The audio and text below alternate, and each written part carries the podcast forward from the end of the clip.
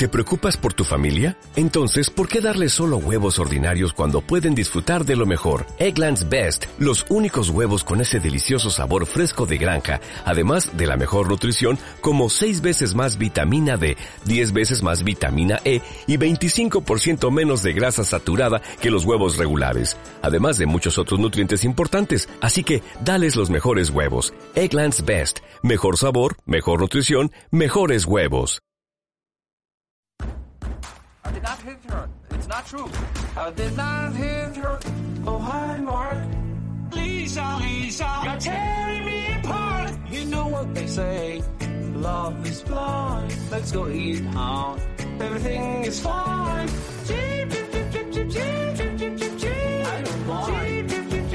Claro que sí, vamos a hablar de cine, por supuesto, aquí en Hoy por Hoy con los chicos de la habitación del cine. Hoy nos visita Giuseppe, ¿qué tal? Muy buenas. Hola, ¿qué tal? ¿Cómo estáis? Y también Juan Luis Daza, ¿qué tal? Muy buenas. Hola, ¿qué tal? ¿Cómo andamos? Eh, hoy hay que portarse bien, ¿eh? sí, sí, que sí. tenemos sí. invitados en la casa. Como cuando éramos pequeños que los padres, nene, ponte la ropa de la, la bonita que viene no sé quién. Pues eso, Y pórtate bien. pórtate bien, no digas tonterías. Bueno, bueno, sí, podéis Difícil, decirlas. a muy eso mal, muy mal ya, muy mal. Ya mal empezamos. Giuseppe, puedes salir si quieres. Eh, tenemos con nosotros hoy aquí, se suma a esta charla de cine, eh, está aquí José Manuel Montes, profesor de la Escuela de Doblaje de Linares. José Manuel, ¿qué tal? Bienvenido. Muy buenas, bien hallado, muchísimas gracias, hombre. ¿Cómo se nota, eh? Con esa voz ahí, el tío, a ver, de- del doblaje, ¿no? Estaba claro. Bueno, pero esto eh, eh, es por qué, hombre, porque todavía estamos en la mañana. Ya, ya, No ya, te ya. creas tú que, que tampoco he, he amanecido muy temprano, ¿eh? Yo me acabo de despertar hace una horita, todavía tengo la voz un poco ahí. Claro. ¿Qué tal? ¿Cómo está marchando, por cierto, la Escuela de, de Doblaje? Cuéntanos. Muy bien, muy bien. Lo cierto es que, bueno, comenzamos hace dos años.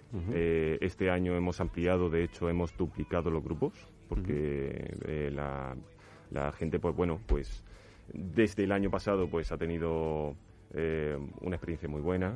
Desgraciadamente no pudimos terminar el curso porque, bueno, pues vino lo que vino, todos lo sabemos. ¿Qué vino? ¿Qué pasó? No, no Eh, no, ah, pues, me me pues nada, tío, que al, a- al final resulta que quemaron la iglesia de Santiponce y, no- y eso me afectó de una forma que... bueno, y le dije a todos los alumnos, ¡iros a tomar por saco! Claro, fue un poco eso, ¿no? Pero vamos, a Más o ver, claro, ¿qué pasó? Que después de eh, la movida, pues eh, tuvimos que recomenzar el curso este año Sí. y con el eh, recomenzar, pues vinieron nuevos alumnos y nuevos grupos y, y bueno, de momento marcha bastante bien. Hace un mes que acabamos de abrir otro día más, que es el jueves, Ajá, que es un poco un concepto de taller que es diferente, porque mm, el curso, que son de dos años, eh, implica cierto compromiso, ¿no? Eh, si, mm, son dos años, en la Escuela de Cine de Madrid son cinco, ¿no? Quiero decir que intentamos y tienen que venir. Pero el taller es otra cosa, el taller es un poco más básico en el sentido de que es- se centra más en la respiración, aquellos que tienen problemas de dicción, que les cuesta eh, pues, no solamente las S, sino que a lo mejor tienen problemas nasales, o a lo mejor tienen problemas en, en los pulmones o lo que sea, ¿no? Pues necesitan un poco una base antes de comenzar a tener eh, pues velocidad de escritura, esas cosas, ¿no? Y tampoco tiene compromiso, quiero decir que pueden venir eh, cuando puedan y cuando vengan, no, no se paga matrícula, quiero decir que es. Y yo creo que es un concepto también interesante para aquellos que quieran comenzar y que de alguna forma no tengan el nivel mínimo como para empezar a hacer el curso. ¿no? Bueno, aquí eh, estáis personas, estamos, creo, yo también me sumo, que consumimos mucho cine, eh, muchas series, muchos productos. Qué importante es el doblaje, ¿no, Juan Luis? Un buen doblaje, Giuseppe, Joder. para no cagarla, hablando para que todos nos entendamos. Yo, antes, antes de meternos en el medio, tengo que decir que estoy... O sea, me alegro de que hayas venido, Sí. pero estábamos un poco decepcionados porque eh, originalmente, cuando nos, dij- nos dijeron que, el- que el programa iba a ser eh, Juan Luis nuestro, que era nuestro Sí, momento, sí. y claro, nosotros lo que pensábamos era el especial de Crepúsculo. Vamos a hacer el especial de Crepúsculo. Y me dice, no, no, lo otro, lo otro, lo de doblaje. Digo, digo me mola, pero... Pero os he jodido el programa. Llevaba mucho tiempo intentando eh, quedarnos solos, Sí. eh, quedarnos solos Sí. José y yo, y no había manera. Y esta Mm. vez nos quedábamos solos y dijimos, el especial de Crepúsculo hay, hay que hacerlo. Oye, oye, que aquí no nos está viendo nadie ahora, que si queréis hacemos el especial de Crepúsculo y yo me adapto, eh, tranquilamente, No, vamos. no te preocupes, no, no te vamos a hacer eso. Todavía no. para, para un día que, que tenemos invitados, pues no, no, no es cuestión. Oye, lo Eh, dejamos para lo- la próxima eh, edición. Sí, no sí, sí. Sí. Encantado. Ya la gente lo, lo va a pedir por la web. El especial de Crepúsculo ya. ya. Pero sí, el, el doblaje pues es in- importantísimo y, y lo que yo comento muchísimas veces, el doblaje aquí en España hay grandísimas voces, pero también es importante tener a un director de doblaje bueno. Sí.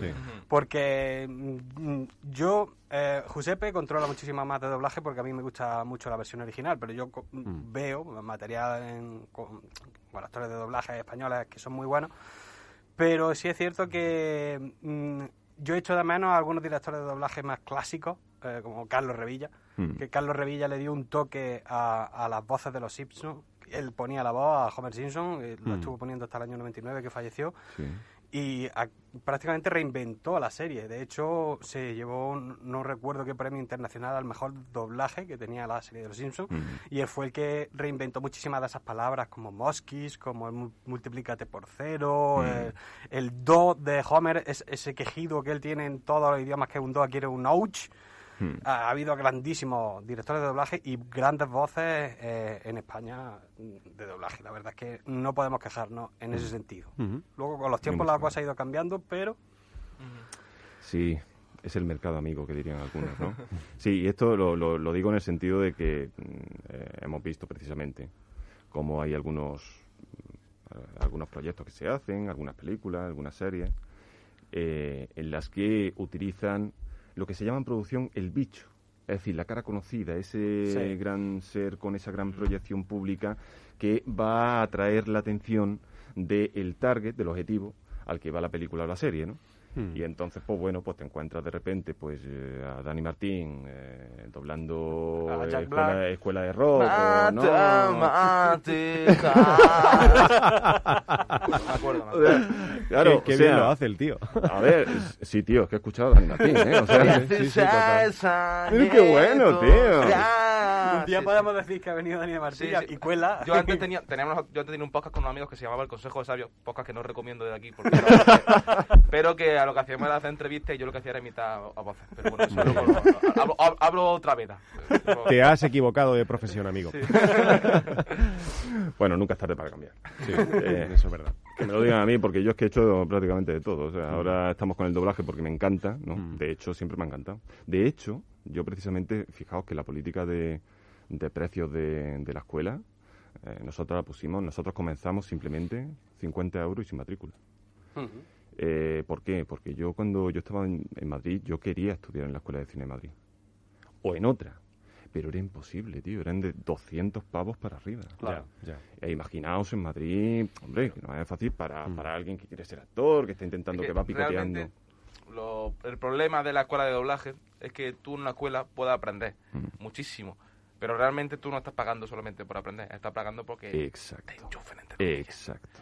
Porque lo que dan son profesionales que son... No, Hay generalmente, convenio, Hay hay convenios, convenio, son directoras claro. de doblaje y dicen, eh, esta voz me gusta para Claro. mi, pa mi película, venga Claro, para acá. Entonces, claro. Es una base. Incluso... incluso puedes poner la música del padrino si quieres, pero... Estaría bien. Eh, pero incluso hay algunos que, mm, bueno, obviamente ya cuando hacen varios papelitos así pequeñitos, lo que sea, ya el estudio los contrata Sí, por sí, sí, plantilla y sí. fuera. Yo, de hecho, tengo, tengo una conocida que no voy a decir que, ha- que, que ha- actriz ha doblado, bueno, hecho, día con actriz de doblaje, que empezó estudiando en una cierta escuela que empieza por ahí, acaba en M, y, y, y está trabajando para Disney ahora. Mm. Todo lo nuevo que ha hecho Disney siempre ha tenido un secundario, incluso ahora ha hecho una protagonista, pero no voy a decir cuál. Bueno, qué guay. Es un maldito... O sea, ¿no vas a decir cuál? De No, no lo voy a decir por ella, no por mí. A ver, por ejemplo, si os pregunto que, qué películas os han marcado por, por esas mm, eh, voces que, que dices, ostras, qué maravilla, ¿no? Qué, qué trabajo han hecho ahí. Que luego la gente no, no se fija tanto en el doblaje, ¿no? Pero como decíamos antes, puede estar un poco ahí en el subconsciente. Cuando si una peli no te gusta, a veces puede ser un poco porque vaya voces, que apagadas o que poco han transmitido. Pero bueno, eh, por no liarme, ¿qué películas para vosotros eh, ha tenido un brillante doblaje? Decidme títulos. Hombre, yo para mí, yo, yo, yo tengo que descartar, eh, o sea, que descartar, perdón, que decantarme por eh, cualquier película en la que haya trabajado Constantino Romero.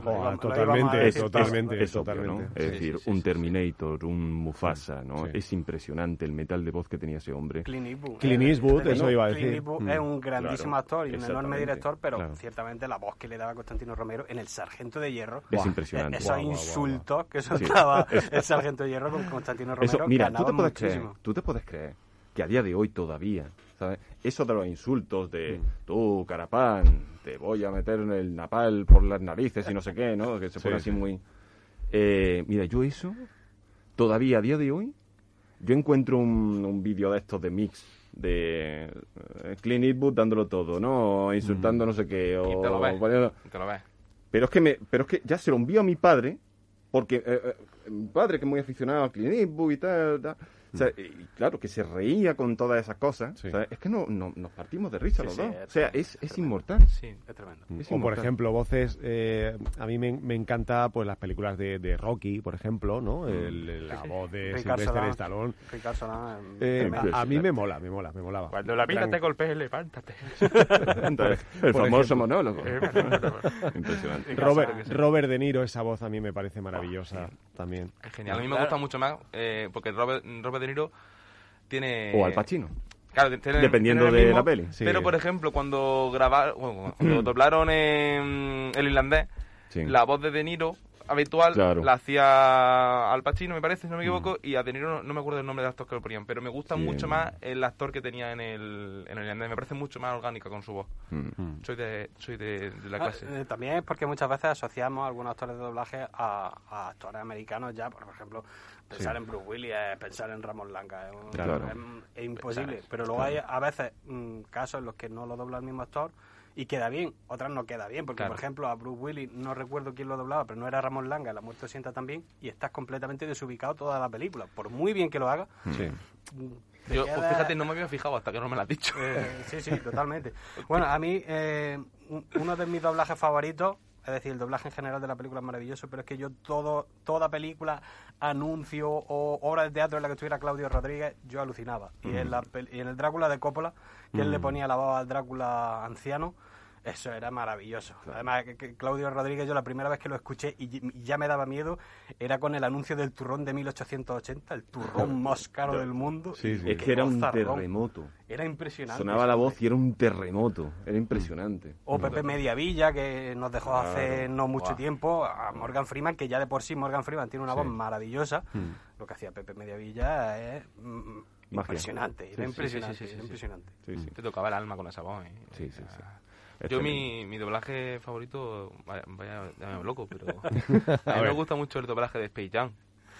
Mí- No por nada, pero porque Mm. no porque, o sea, no por porque la película en sí, en versión original, tiene que ser una tortura china.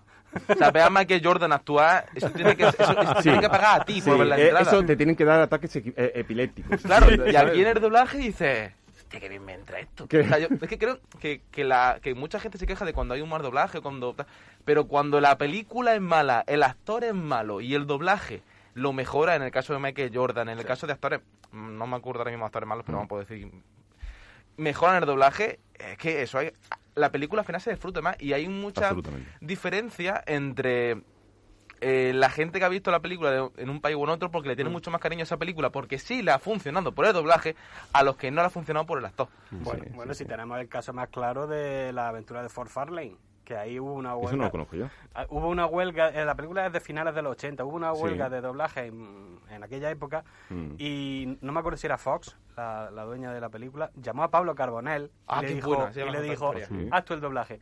Y Pablo Carbonell hizo una locura, pues la película fue un fracaso en Estados Unidos, porque el protagonista era un humorista que había tenido muchísimos problemas con algunos monólogos en los que había hecho comentarios mm, bastante mm, Mm. duro. Y, y la película que llegó a España sabían que iba a ser un fracaso y le dijeron a Pablo Carbonell dobla. Y bueno, y de ahí han salido el clásico de tantos gilipollas y tan pocas balas. eh, tomo una magdalena ridículo. Tengo un, un, un- un tanque de jurelillo en mi entrepierna. Es decir, se ciñó bastante al texto original, pero luego lo reinterpretó de una manera que la- el doblaje es muy malo, pero creó una jerga que eso era impresionante, era divertidísimo. Y lo mismo que pasa con, con la segunda de Austin Power cuando llegó Florentino Joder, Fernández. qué maravilla. Ah, sí, Claro. también, Yo la primera no claro. la puedo verla, ¿eh? La primera no puedo verla, tío. es, porque... que no, no parece ni, ni, ni, ni de la misma saga. Claro, claro. Es que Es que eso. yo, yo creo que ese tipo de películas, o sea, ya es que ya ahí, cuidado, mm, chavales, porque ya estamos derivando un poco a confusión, ¿eh? Y este, y este tipo de cosas. Oh, ¿eh? madre mía, O sea, qué locura. Confusión, luego he visto mucho... Una locura graciosa. He Sí, visto, sí, sí. he visto mucha gente en plan quejándose de confusión, de doblaje de ves confusión. tú. Que quieren verla en original. Digo, pero bueno, a ver, Pero- ¿tú, cuando has visto, tú cuando has visto una señora andaluza pegando chanclazos. Me cago en mi vida. O sea, Claro, tío, pero si es que el fuerte de la película es ese. pues. Sí, O sea, esa es la que magia. te, que te, que te, eh, eh, desnarices con, con precisamente con, con, Sí, sí, con sí. ese tipo de Totalmente. doblaje tan bizarro y Sí, tan sí. random, ¿no? Que, que- que está guay. Ojo, que también podría pasar lo contrario. Sí. Quiero decir, yo el otro día, por ejemplo, eh, eh, estaba con mi pareja tranquilamente y tal, ahí haciendo zapping ya de noche, tranquilito. Y de repente hago así haciendo el zapping y me- nos encontramos. Chun, chun, chun, Ah, bueno. El clásico, el clásico. coche yendo hacia la- el gran hotel y tal, en las montañas nevadas. Lo dejamos. Claro. Empezamos a escuchar a Verónica Forqué, pobrecita. Mira Y- que me y- y- encanta como actriz y que es grande. Y Joaquín Hinojosa también. quien no da, quien no da, Sí, no da. también. Es que no... Pero es que eh, el, el caso clásico del Resplandor, que ese doblaje convierte la película en una comedia, es que era el mismo Stanley Kubrick el que confiaba en Carlos Saura, que era el, el responsable de los doblajes tanto de la naranja mecánica como del Resplandor, y ya no sé si alguna más. Escuchaba las voces y le parecían bien. Y yo me quedaba diciendo, Stanley Kubrick era un, perfe- era un perfeccionista maravilloso para el cine y uno de los directores más grandes de la historia. Pero qué oído tienes para el español. Porque es para, que, que... para que tú veas, ¿eh? O sea, la gente que puede ser un genio por una parte y que puede ser muy Claro, buena por porque el otro, pero después Es puede... que no creo que sea que el doblaje no es cuestión de oído. O sea, tú exteriormente, si no conoces el español a ti y la voz tiene fonogenia, dices tú, pa'lante, venga. Mm. Pero claro, una vez que tú entiendes los matices del español, cómo se... Cómo el juego del doblaje, porque en el doblaje, porque no todo el mundo habla así. Claro, en el dobla, en una película de doblaje todo el mundo habla más así, marcando más un poco. ¿sabes? Entonces, eh, cuando tú entras en ese juego, tú ya te acostumbras a todo eso y todo lo que no sea así, sabes que está mal. Entonces, eh, si tú no entras en ese juego, que a lo mejor, que en mi teoría, que Kubrick no entró en ese juego, no sabía cómo, cómo iba la cosa, Claro. al ver sí. Para adelante ya está. Mira, yo tengo una pregunta y no sé si, bueno, vosotros o, o José Manuel, a ver qué, qué piensas eh, y qué, qué nos puedes decir. Porque mira, yo cuando escucho doblaje de ciertas películas, en plan, hey tío, hola, ¿qué tal? Vamos a tomarnos unas birras, sí, vale. Dices, La vale, guay. toda la vida. Eh, en España no hablamos así, ¿no? Eh, cuando ven Claro, cómo, sí. cómo es el sonido de los actores españoles, dices, ¿por qué los que dobláis hacéis ese tono Mm. y los actores hacen otro? ¿No hay ahí un poco algo más parecido? A ver, Mira, eso, eso es una convención. es que me llama mucho la atención. Eso es una convención. Hmm. Una convención que viene desde los inicios del doblaje aquí en España. Sí. Quiero decir, cuando nosotros comenzamos aquí a hacer doblaje, no existía la profesión. Claro.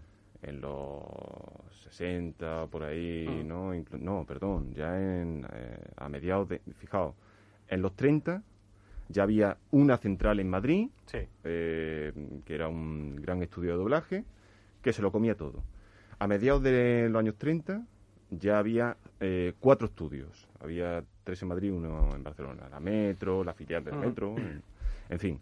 Y empezaron a, a hacerse... Claro, no había, no había la profesión de actor de doblaje como tal. Ni unas características concretas, ni nada. ¿Qué hicieron? Se fueron a actores de toda la vida de aquel momento que eh, fueran conocidos, por una parte, para que la gente pudiera disfrutar de su voz, Claro. vender al actor y al producto al mismo tiempo. Eh, pero claro, eran actores que venían del teatro y de esa forma de interpretar, ¿no? Sí.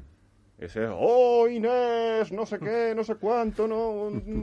La famosa escena del viaje a ninguna parte, que sale Fernando Gómez, señorito, y se queda el director diciendo, pero ¿por qué interpreta así? Eh, claro, ¿no? Tenían que proyectar la eh, voz en el teatro y al adaptarlo eso al cine de manera Claro. no quedaba orgánico. y Claro, entonces, tremenda. claro, por eso las primeras, los, pri- lo primero que ves son, pues, eh, vamos, señorita, pero no, pero todo como muy exagerado, ¿no? Intentando, vamos, eh, Susi, ¿vas a venir conmigo al baile de fin de curso o no, eh? O sea, es como todo muy exagerado, ¿no? Entonces, ahora yo creo que este, hay un momento en el que se está empezando a bajar un Sí. poco ese convencionalismo, ¿no? Intentando darle un poquito de más de naturalidad, ¿no? sí, sí. Pero claro, al mismo tiempo hay que buscar el equilibrio justo.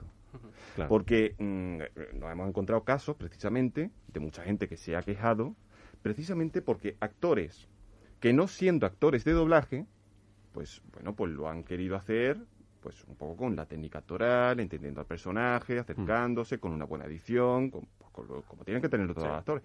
Pero esa, esa especie de doblajitis, de exagerar un poquito, Sigue- marcar más sigue las siendo- palabras, sigue siendo el está en el oído de la gente Sí, sí, sí, sí, sí, durante totalmente. muchos años, Totalmente. en la memoria de la gente. Y cuesta un poquito, entonces hay que ir bajándolo poquito a poco. Poco a poco, que no sea radical. Es que tú es. escuchas esas voces como la que has puesto, que es maravilloso, que bien lo hace el tío, macho, de verdad. y luego yo escucho al Mario Casa, dices, joder, macho, Claro, claro. qué voz más fea tiene este hombre. Claro. Habla bien, ostras. Sí, es que... ¡Vocaliza, coño! Vocaliza, Eh. ostras, que eres muy, muy guapo y muy buen actor, pero habla bien. Mira, yo tengo que decir, yo tengo que decir, yo eh, he tenido la ocasión de, de conocer a Mario cuando Mm. estuve trabajando, tuve la suerte de trabajar como, como guionista en El Barco, en la antepenúltima temporada. Mm. Sí. Fíjate que él eh, se quejaba ya de que le hacían quitarse la camiseta, macho, para Demasiado, ¿no? demasiado, Sí, sí. ¿no? O sea, que quiero decir que el Es tío lo que tiene- es lo que consciente- tiene estar bueno también. Claro, ver. es lo que tiene estar bueno, por consciente y me, supuesto. y me consta que... que Yo, yo si tuviera ese cuerpo, yo si tuviera ese cuerpo me la quitaba también bastante, aquí mismo, ahora mismo. No, si claro, queréis. claro. A mí no me pedirían que me la quitara. Ese es el síndrome crepúsculo, volvemos otra vez. El síndrome crepúsculo, No, pero sí es verdad que, que, que Mario, o sea, sé que está, sé que ha, puesto mucho empeño en dar clases Mm, de, sí. de vocalización, Sí, de sí, o sea, que, la- que hacemos el gas como hacemos la coña, pero realmente en la claro. última película está que te caga. Sí, sí, O sea, no, sí, es muy buen actor. Ha, ha- Sí, ha tenido una actor. evolución muy grande. Sí, sí, como- sí, sí. como- Que también es una voz muy personal, por otro lado, que dices, Claro. oye, pues tiene su... Es Mario Cas, pero a mí es que, ese- uf, es que no puedo. Sí, el problema Perdón, realmente- perdón, pero no. No, el problema realmente es el TikTok que lo está imitando y que envía audio con la, imitando la voz de Mario Casas. Sí, horrible. ¿Qué tal? ¿Qué haces así? Claro, claro, es que siempre, es que el problema es que yo tengo la sensación, y espero que no sea cierta, pero es una sensación de que, me da la sensación de que casi todo lo que hice, lo hice en el mismo tono. Sí. Eh, Muy Morena, plano. ¿me pones un café? Oye, que he ganado la lotería, Sí, ¿te sí, vienes conmigo a...? Mm. ¿Sabes? Y Mm. siempre está ahí, o sea, es como muy extremo, ¿no? Se va muy arriba o está... Sí, que le falta ser gallego, ¿no? Eh, no, ni no, no, ni no, no, ni no, no, no, no, Y el gallego. Pues mira, sí. Y el gallego encima, ¿no? Madre mía, el antigallego. Señor, el, anticristo. Y yo quiero hacerte una pregunta, una, hacer una pregunta en general. Y ya vamos terminando. Sí, ya ¿eh? terminamos, sí. Eh, ¿Traducción o adaptación? Eso. Porque, claro, o sea, está- el, en la traducción como tal, que Mm. traduce chistes de, de Estados Unidos, los pone tal cual, en plan, un chiste sobre Donald Trump, tal cual. Sí, sí. O adaptar ese chiste. En vez de con Donald Trump, a lo mejor con alguien, con Pablo Iglesias, con alguien de es Con Chiquito he visto yo cosas también. En la, el doblaje de la serie Sabrina era mitiquísima. vamos, Claro, ahí. por eso lo pregunto, Mm. porque ahora de, de la, la nueva escuela ahora de, de la generación millennial es literalmente los, los chistes que traen, cogerlos directamente y no adaptarlos, no, no coger y Sí, españolizarlos. sí, sí, sí. ¿Sabes? Claro, mira, fíjate. eh, ahora, eh, es muy buena pregunta esa, porque eh, si me hablas o si me preguntas esto hace, hace mm, 15 años o 10 años, eh, te digo que obviamente debe adaptarse, ¿no? Porque, mm, porque todavía quizás la globalización, aunque ya estaba, ¿no? Pero digamos que de alguna forma la información todavía no estaba tan globalizada, o quizás sí, ¿no? Ahora mucho más, quiero decir, ¿no? pero, pero ahora la información está más globalizada. Eh, mm, ¿Qué quiero decir con esto? Cuando nosotros adaptamos un, un chiste, o se adapta un chiste o una, una, una estructura concreta de un diálogo que hace referencia a una situación de otro país o un chiste que hace referencia a una situación cultural de ese país y nosotros no tenemos esa referencia, obligatoriamente nosotros tenemos que darle la vuelta y darle, eh, contar el mismo chiste pero cogiendo una referencia nuestra. Eso es esencial, porque si no, sencillamente la gente pierde el chiste, porque la gente no conoce esa referencia. Claro, aquí hay bastante subjetividad, porque si hay un chiste sobre Donald Trump, ¿quién no conoce a Donald Trump? Claro, claro. ¿no?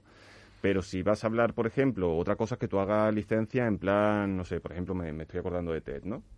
Ted cuando sale con la chica esta rubia, la cajera, ¿no? Y llega un momento en el que se cabrean en la cena y entonces pues la chica de repente, pues no sé por qué, pues al director le dijo, mira, esto dilo como Belén Esteban, ¿no? Y, eh, no, yo por mi Ted mato, por no sé qué, ¿no? Tal. Hombre, yo esas cosas yo creo que ya es forzarlas demasiado, ¿no? Pero yo creo que efectivamente tiene que haber, además, hay una traducción primero y luego hay un ajuste labial y, o sea, traducción, adaptación y ajuste, ajuste labial, ¿no? Bueno, nos encantaría, eh, estaba molando mucho eh, la conversación, pero ya... Ya hype, ya hype. nos están echando ya básicamente. Eh, José Manuel Monte, muchas gracias y estaremos muy pendientes de todo lo que hagáis en la escuela, que va viento en popa y nos alegramos mucho.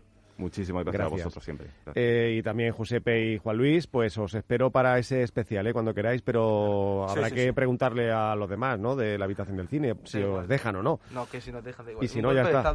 Golpe, ahí está, moción de, moción de censura, que está muy de moda ahora eso. Efectivamente. Gracias a todos. Hasta luego. ¿No te encantaría tener 100 dólares extra en tu bolsillo? Haz que un experto bilingüe de TurboTax declare tus impuestos para el 31 de marzo y obtén 100 dólares de vuelta al instante. Porque no importa cuáles hayan sido tus logros del año pasado, TurboTax hace que cuenten. Obtén 100 dólares de vuelta y tus impuestos con 100% de precisión. Solo con Intuit TurboTax. Debes declarar para el 31 de marzo. Crédito solo aplicable al costo de la presentación federal con TurboTax Full Service. Oferta sujeta a cambios o cancelación en cualquier momento.